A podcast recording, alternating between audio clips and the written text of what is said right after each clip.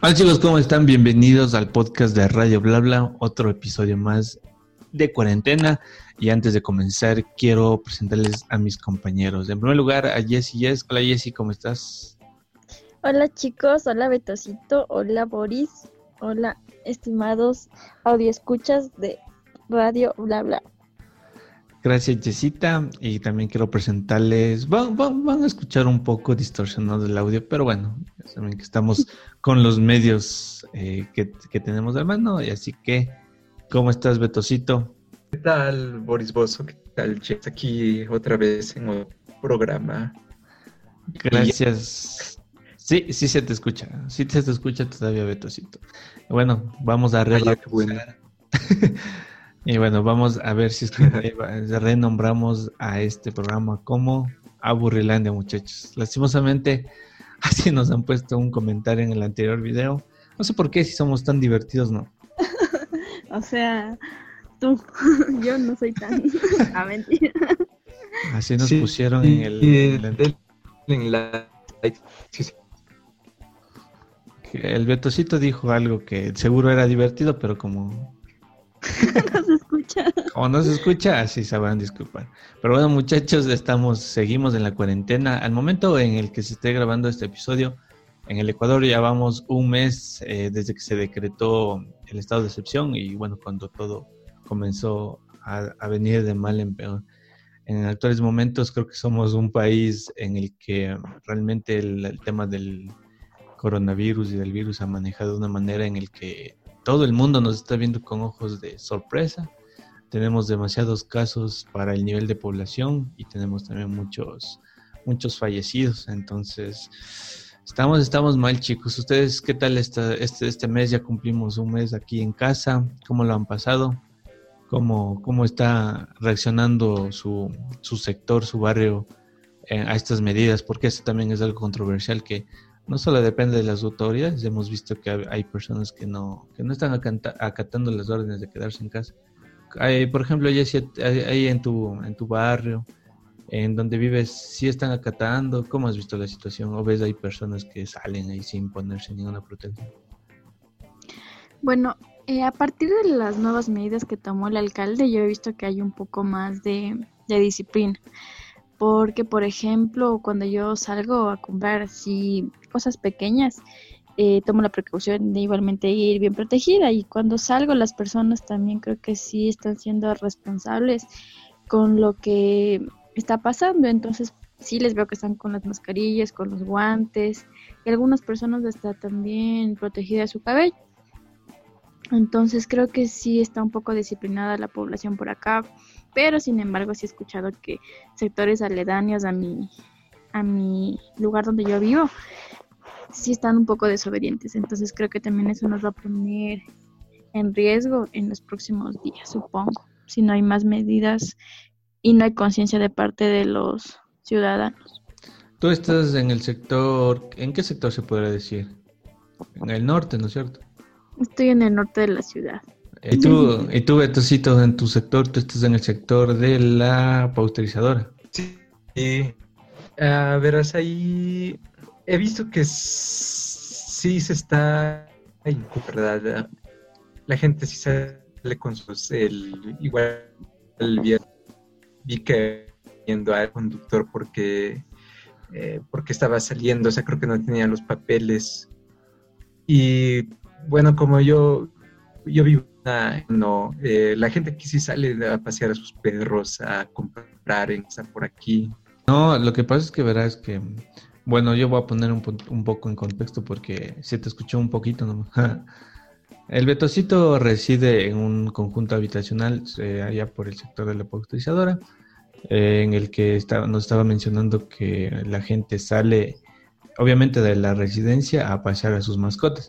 Pero verás que yo escuché eh, que el alcalde dijo que, o sea, no por el hecho de que vivan en una residencia, y no solo tú, no, sino todas las personas que vivan en residencias, en conjuntos habitacionales, no por el hecho de que vivan ahí en un conjunto, eh, tienen la potestad de salir igual así a pasear a los perritos, o sea, pensando que es un lugar seguro, ¿no? Una vez que ahorita ya el virus ya se declaró como comunitario, entonces no solamente vamos a poder contagiarnos estando al lado de un de alguien con, el virus, sino que ya, estén, ya está en la comunidad. Entonces eso decía que no hay que salir, pues si, tú dices que sí están saliendo, pues eso es, eso es grave y peligroso. Votarás desagüe. Ah, mentira. claro, eso digo, es, la gente está saliendo. Pero al menos sale con mascarillas, o sea, protegidos, o así nomás. Eso sí he notado que están saliendo con mascarillas. Bueno, eso se podría decir que bueno, al menos siquiera en algo se les protegería. Porque de igual manera... Eh, al menos han aprendido algo. Claro, porque eso deberían no salir, eso es lo que nos manda. Y no sé si vieron esos eh, esas personas que fueron multadas en el Parque de la Carolina porque les han estado haciendo pasear igual a sus mascotas. no, ¿qué pasó? Bueno, lo que yo tengo entendido es que, eh, como ustedes saben, la medida es de no salir y también aplicaba a espacios públicos. Entonces, yo vi en una noticia por redes sociales que les habían multado a las primeras personas por haber salido eh, sin las precauciones necesarias a pasear a sus mascotas del parque. Entonces sabemos que la restricción aplica para, para todos y creo que no lo tomaron muy en serio y salieron con sus mascotas a pasear. Entonces creo que también eso es una, una desobediencia, creo yo. O sea, no lo, tal vez no lo hicieron con mala intención, pero no se fijaron o no tuvieron como que un poco de conciencia de que al hacer eso se pueden contagiar ellos primeramente. Sí, eso como conclusión de este, de este apartado, el problema no es solo del, de las medidas del Estado, sino es de la responsabilidad de cada uno de nosotros, chicos. Si nos están escuchando, eh, tratemos de no salir solo para estrictamente cosas necesarias como, eh, ya saben, no ir a comprar eh, comida, alimentos, alguna emergencia. Pero de ahí, por ejemplo, sacar a pasear a los animales, a los perritos y todo, no, pues eso no, no entra dentro de este aspecto. Y sobre todo también tenemos un aumento acelerado de casos. Entonces, hagamos conciencia, chicos, de que no debamos salir, Yesita. Por el amor a todas las familias, tenemos que quedarnos en casa y, y cuidarnos mutuamente. Exactamente, Yesita. Y bueno, algo que también se mencionó esta semana es que em, las clases aquí en la Sierra y en la Amazonía eh, van a terminar de manera virtual. Algo que estábamos discutiendo la anterior semana. Bueno, no discutiendo, sino comentando de los eh, pros y contras de esta modalidad.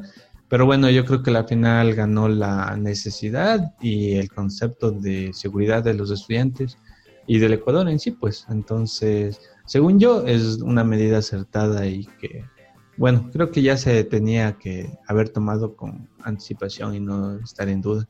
Pero bueno, yo, según yo, es una buena decisión. No sé ustedes qué opinan.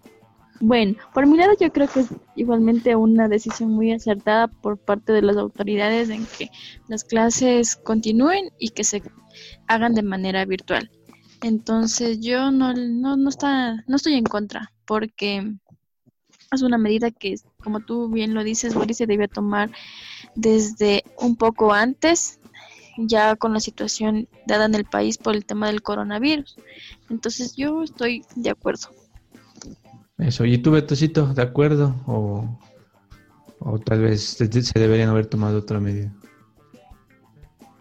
Es porque ustedes saben que ya estaban en el último periodo cuando pasó todo, o recién estaban empezando. Yo sí no estoy en ese Ya creo que estaban, ya creo que estaban al final ya del periodo. Yo creo que sí está bien porque, o sea, al final del, último periodo, eh, bueno, se esperaría que ya, ya hayan visto todo, el, todo el, temario en el anteriores meses, ¿no?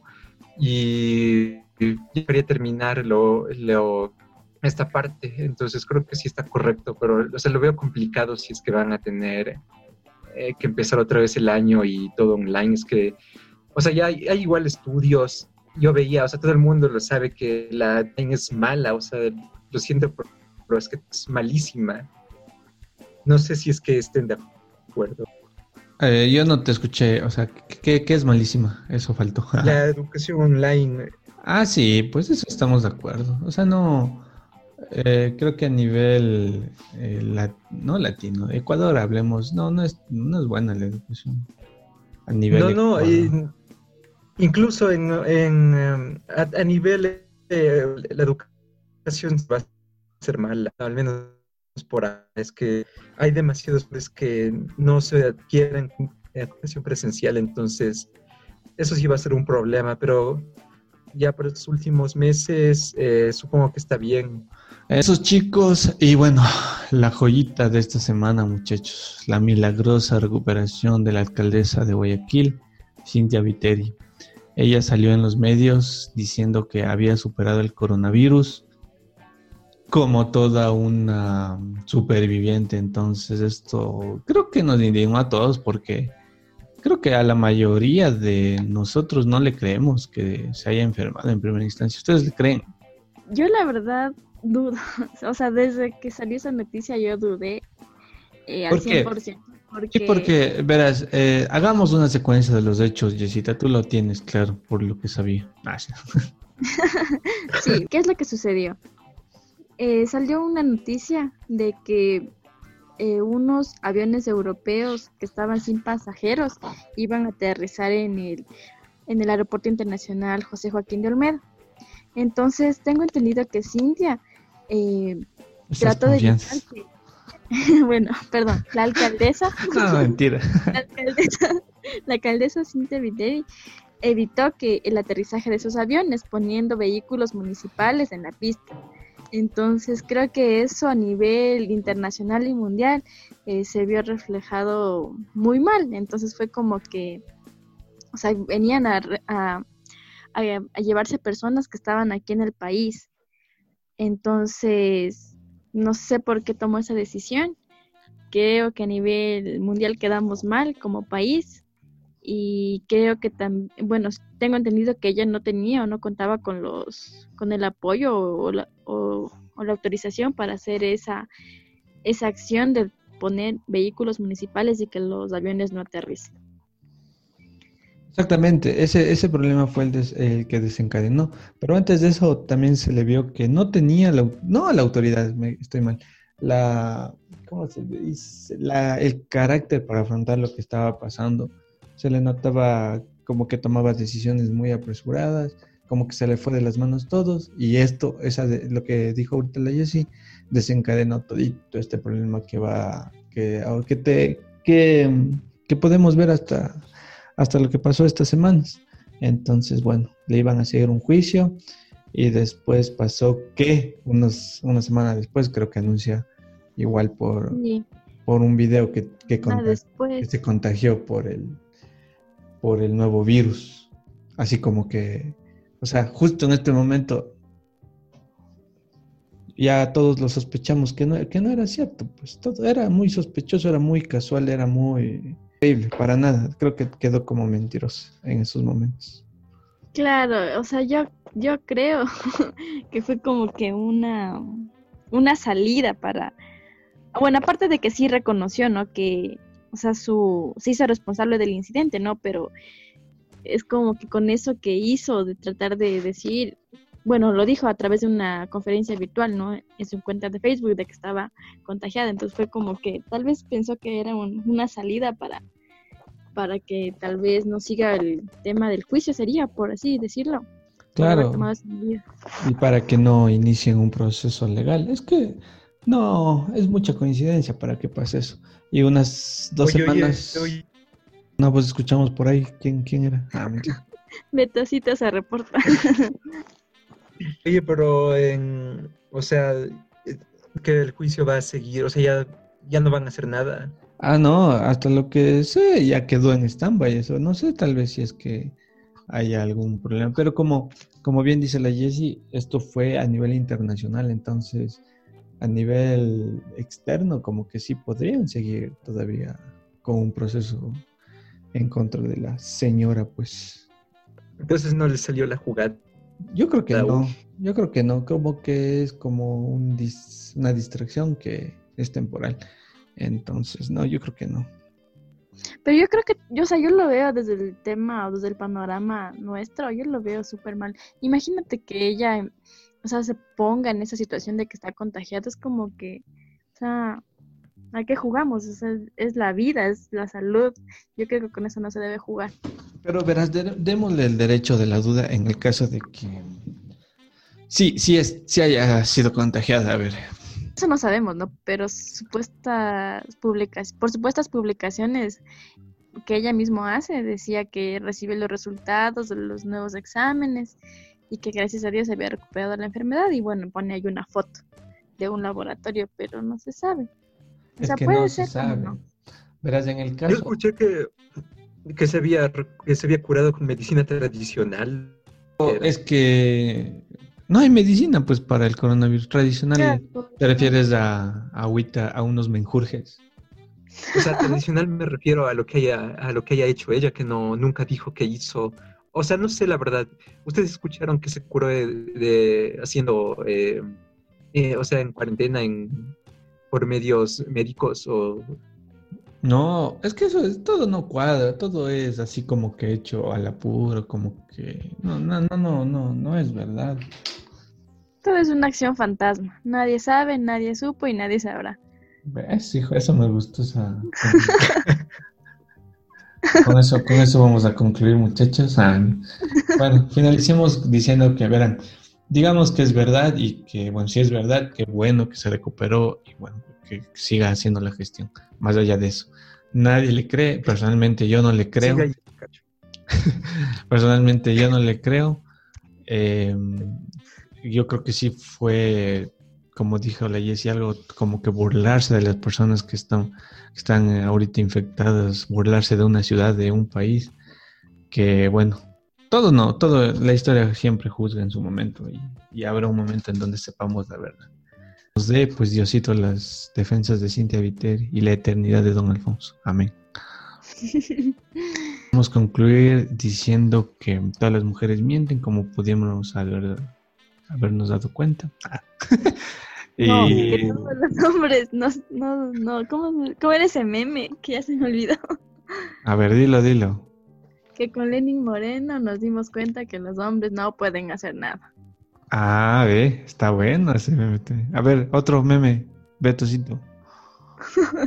no sé, es que no tengo ni un meme. Comienza a decir, Esperancita. Ah, Él es el esperanzo, no mentiras.